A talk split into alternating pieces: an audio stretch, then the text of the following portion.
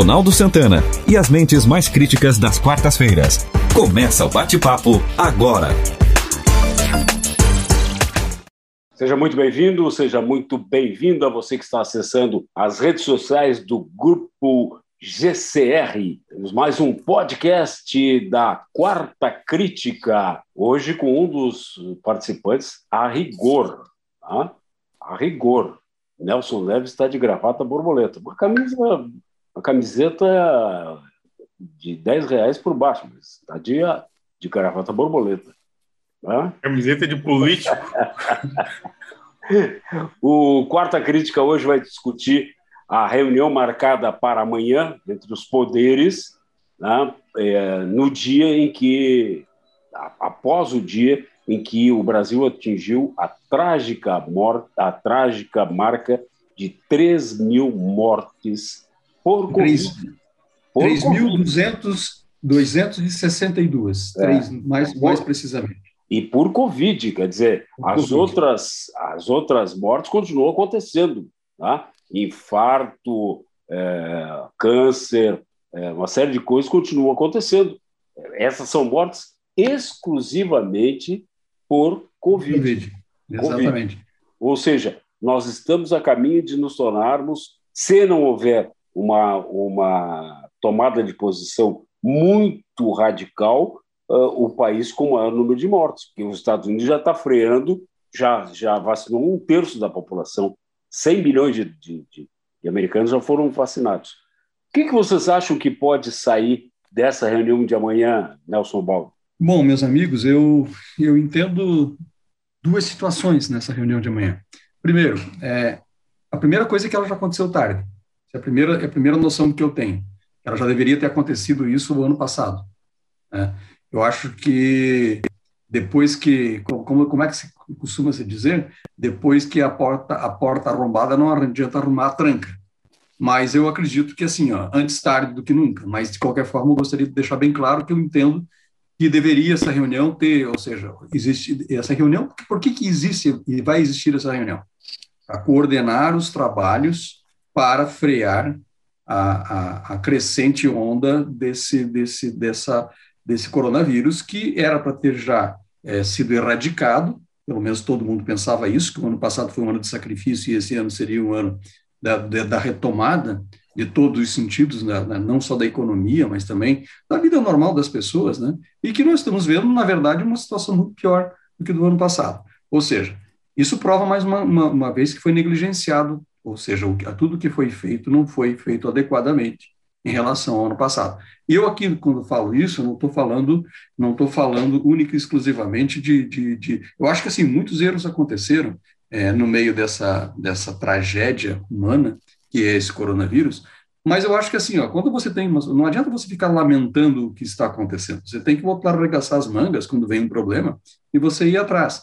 Então essa reunião deveria ter acontecido lá atrás, lá atrás, ou seja, esforços conjuntos esforços conjuntos de todos. Né? A responsabilidade não é só do presidente da República, a responsabilidade não é só do governador de Santa Catarina ou de, de, cada, de cada estado, não é só do, do, do, do, ministro da Saúde. Eu acho que é assim, ó, eu acho que é, é, um, é um comitê, tem que ter um comitê de crise, tem que ter isso, e, e isso, imagino eu que isso, que essa reunião sirva para isso, um comitê de crise aonde é, é, as pessoas de um, de um nível ah, é, sobretudo adequado e científico, possam traçar realmente as metas para que você possa conter esse inimigo que está dizimando e está não só a saúde, mas a economia do país. O que, que vocês acham? Quem quer falar? Ah, concordo com, com a visão do Nelson Baldo, antes tarde do que nunca, né?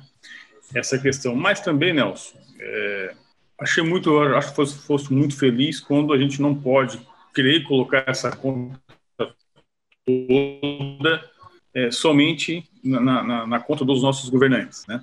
E isso por quê? Porque nós, como população, nós temos aí um, um, uma extrema responsabilidade. Vocês viram ontem circulando, circulando nas nossas linhas, enquanto há todo esse esforço né, de, de esse sacrifício por vários setores da economia que estão à míngua, ou porque não podem trabalhar de forma é, adequadamente ou só a, plenos vapores, Nós temos aqui, por exemplo, questões como no Rio de Janeiro ali, é trem do funk das antigas, né, que promove uma aglomeração já que não poderia, já não, não pode estar acontecendo em ambientes normais, e aí como o transporte coletivo ele está liberado, o pessoal então deturba este processo e cria aí o, o trem do funk, né? Com a, promovendo aglomeração de pessoas. Então, acho que nós, como população, a nossa falta de empatia, ela tem um papel também importante nessa relação de decisão. E convenhamos, o, não é fácil nós gerenciarmos um país deste tamanho e principalmente com a falta de maturidade do, do seu povo, o, o, o que nós temos. É, eu concordo com o quanto fala de que realmente já perdemos o time de ter uma, uma ação mais efetiva. Acho que esse controle ele deveria realmente ter tido lá atrás, enquanto é, e muitas vezes foi ignorado, é só uma gripezinha, é, é, é isso, aquilo, enfim, né? não, não será nada, não será nada tão grave quanto essa relação. Mas ao mesmo tempo tem essa essa questão de contrapartida que precisamos ser justos. A, a nossa sociedade ela não dá essa contrapartida. Vídeo que aconteceu aqui no nosso município final de semana passado com uma pessoa muito conhecida na cidade que teve aí uma festa interrompida na sua casa, né? Então eu, eu creio particularmente que amanhã nessa reunião envolvendo aí todos os poderes, Senado e, e demais envolvidos, ela, na verdade, vai, vai refletir mais o mesmo. Nós não teremos aí grandes mudanças é, significativas, porque já se perdeu, não, se perdeu o timing de fazer a, a, a paralisação. Hoje, por exemplo, eu creio que não adianta mais, nós não teríamos finalidade de fazer uma ação excêntrica como um lockdown, por exemplo. Não tem mais sentido, porque nós já atingimos as nossas capacidades né, máximas ali ele não, não teria um efeito é, maior. O, a relação está em realmente tu conseguir operacionalizar o maior número de vacinas num menor curto, né, no menor espaço de tempo possível. Acho que é, essa tem que ser. Mas, tirando essa relação, essa preocupação com a vacina, as demais decisões, ao meu ver, e tomara que eu esteja errado, é o mais do mesmo. Concorda, Nelson Naves? Olha, Ismael, essa reunião não vai resultar em absolutamente nada, nada de prático, nada de execuível, nada Mais de do viável. mesmo, né? Vai ser, vai ser política pura, pura. Inclusive hoje, essa carta passada a vários países, é, a várias carta, entidades. Essa, pedindo, essa carta saiu hoje completamente fora de tempo, né? Completamente é, fora de tempo, pedindo, Tuporã. Deixa, deixa, primeiro, deixa o Nelson que é fora de falar, tempo, segundo, que não tem necessidade disso, não precisa expor o Brasil dessa maneira. Ne, ne, nenhum, nenhum país do mundo se expôs dessa forma, nenhum país do mundo. E exatamente essa carta ela tem um único condão. Não tem nada a ver com ajudar, porque tu acha que a Cátia Abreu vai estar preocupada com alguma coisa. Não está preocupada nada, exceto a política dela para ganhar o dinheiro dela. E o grande problema é gerar um desgaste da figura do Brasil, é gerar um desgaste no governo brasileiro, né, porque está se chegando ao ponto de uma deputada né, propor uma emenda à Constituição para o, vice-presidente assumir a presidência, abrir essa brecha, foram buscar uma, uma questão da 25ª emenda constitucional dos Estados Unidos, que prevê um caso muito específico para botar aqui no Brasil. Ou seja, existe uma. Muito antes de preocupados com Covid, eles estão preocupados com a eleição, de não deixar o presidente ser reeleito e desgastar ao máximo que pode a figura do, a figura do presidente dentro e fora do país. Porque se não fosse, essa gente já no começo do ano passado já teria se reunido, diz, olha, nós temos, vamos estudar, presidente, vamos, vamos ver o que é que dá para fazer, o Senado está aqui, a, a Câmara está ali, vamos ver o que, é que a gente pode fazer, vamos estabelecer uma política. Ninguém ajudou, ninguém ajudou. O Supremo Tribunal Federal não ajudou quando disse que governador e prefeito que ia ser. O que é que está acontecendo? Nós temos um exemplo muito claro no nosso estado. Veio, veio para o governador, veio para o prefeito. Agora a coisa explodiu, o prefeito não quer assumir, o governador não quer assumir, passou para um tal de COIS Quer dizer, então está todo mundo, opa, o negócio não deu certo. Quer dizer, então, gastaram uma fortuna e a coisa chegou nesse ponto. Aí, quando se fala na questão do povo, o povo brasileiro ele é altamente resiliente. Só que a resiliência ela chega no limite. E o limite é quando tu deixa de acreditar no que está para frente. Aí a, resiliência acaba. Esse é o meu ponto de vista. Quer dizer que a responsabilidade do presidente é nenhuma, então? Não, não estou dizendo, não, não, nem falei, estou dizendo que é um conjunto de coisas. Conjunto.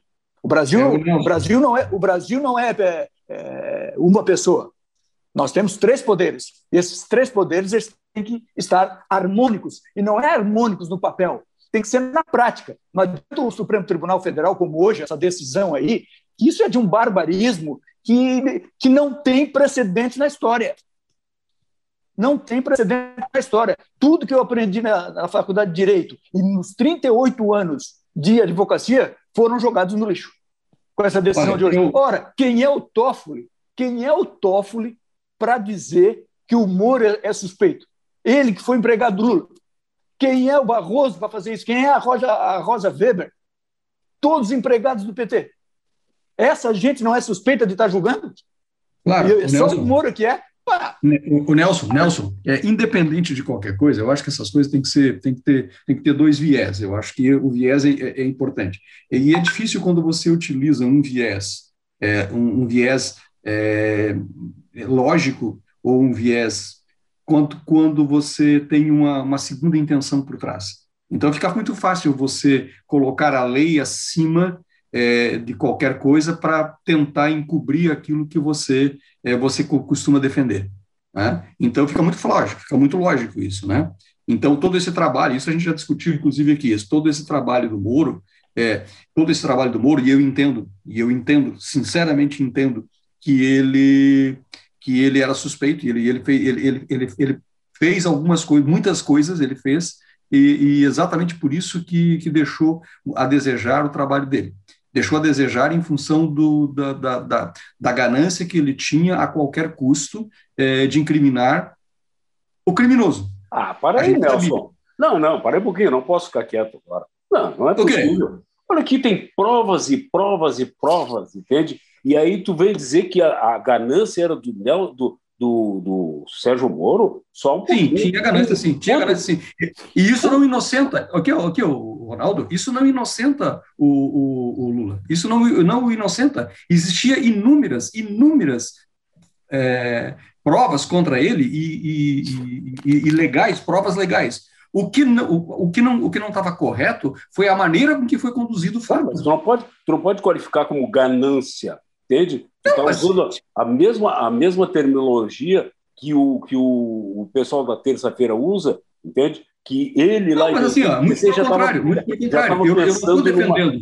Numa... Eu, não tô de, eu não estou aqui defendendo o, o, o, o Lula e muito menos acusando o, o Moro. Eu só estou dizendo que o método que ele usou não foi, não foi não, o mais correto. Fala, peraí um pouquinho, tu falasse em ganância entende? Mas eu acho, eu, eu, eu, acho que assim, talvez, talvez, talvez eu tenha me expressado não mal, me expressei bem sim, mas eu, talvez eu tenha exagerado um pouco.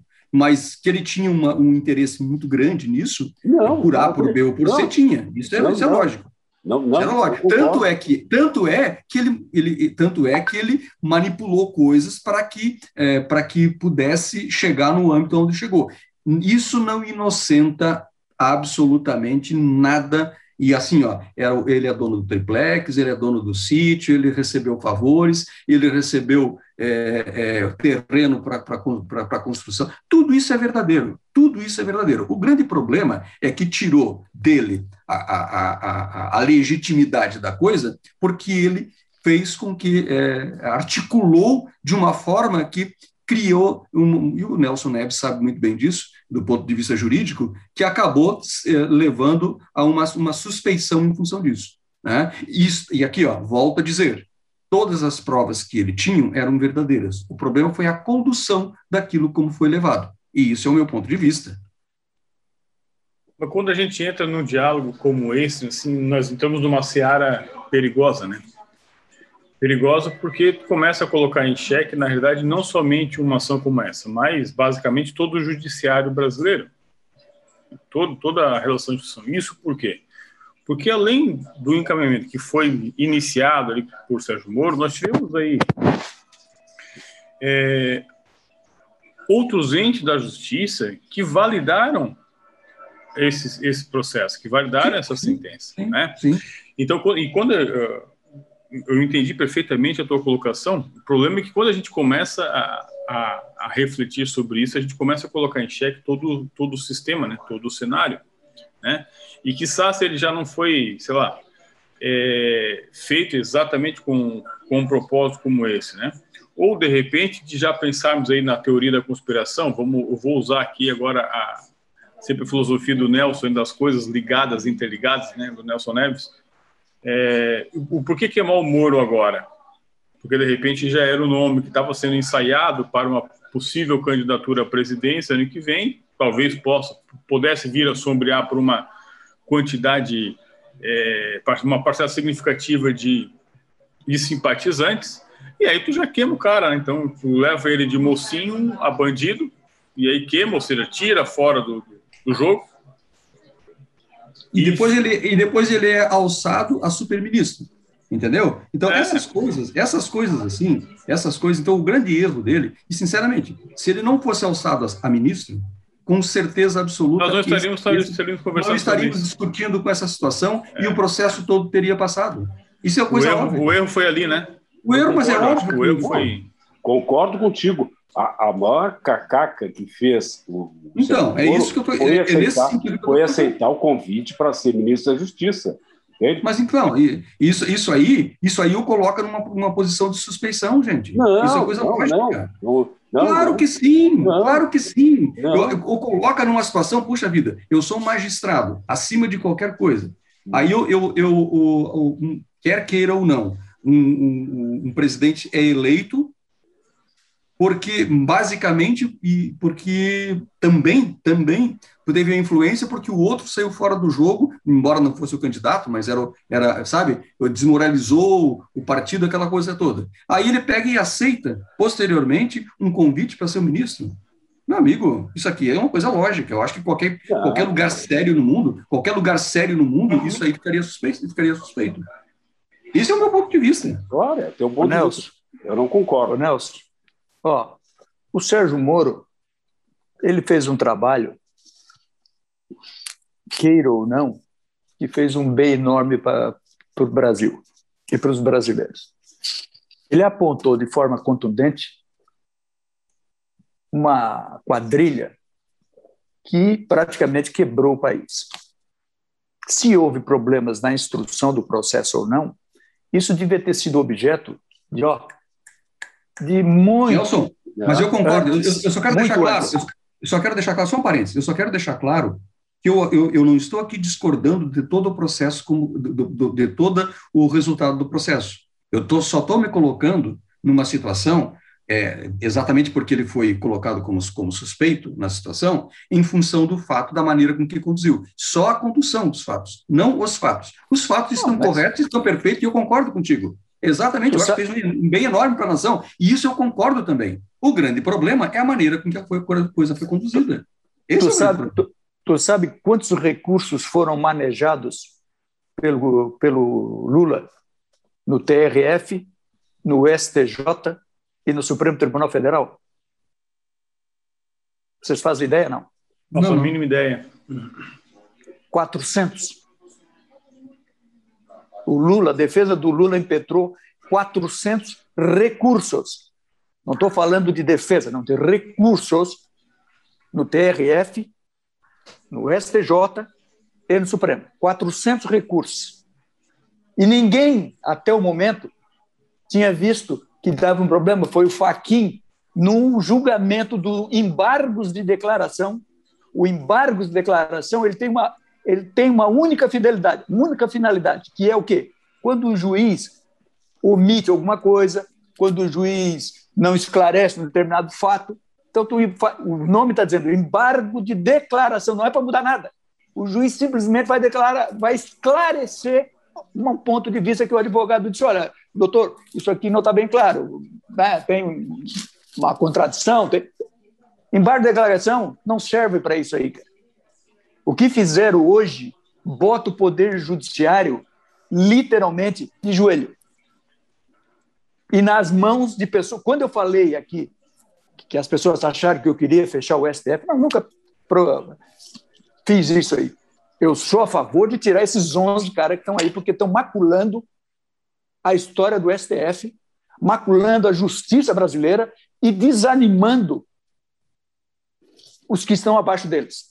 Porque os caras hoje já não sabem mais o que é que vai ser feito, nem como é que vão julgar. Esse é o fato. Quer dizer, então, é, é uma, é, é uma decisão que não tem precedentes, ela é altamente desastrosa, independente de quem goste do Moro, não, se teve aqui ou acolá.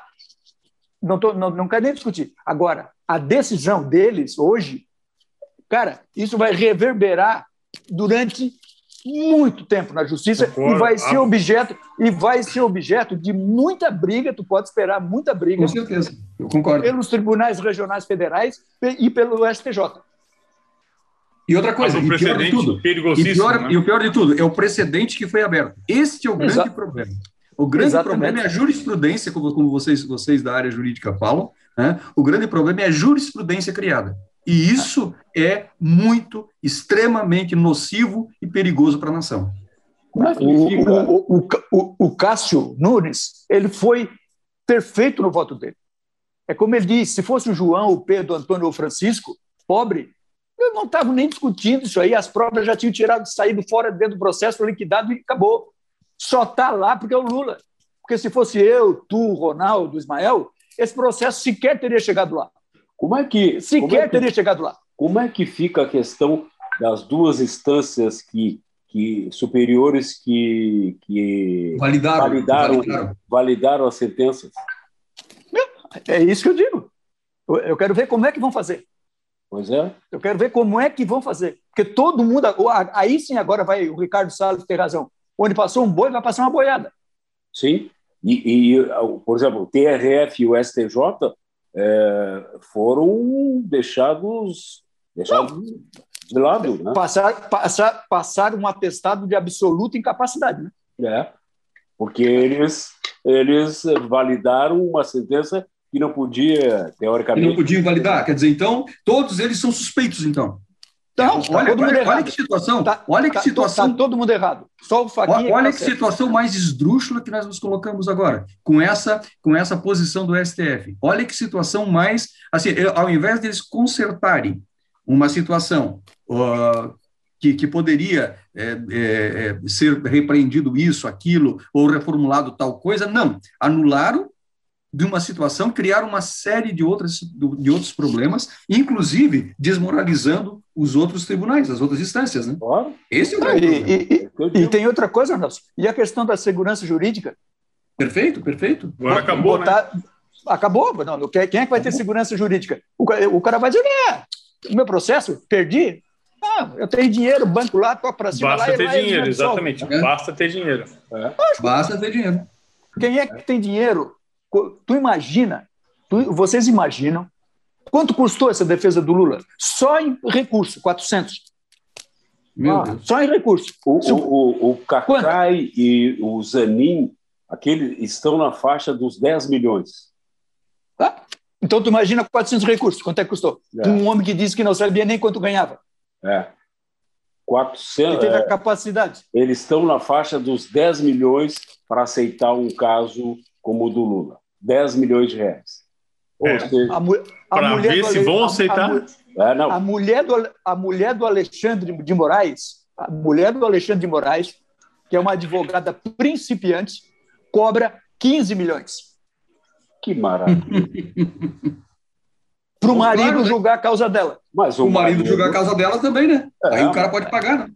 Aliás, se ele for contra, em casa a gente conversa.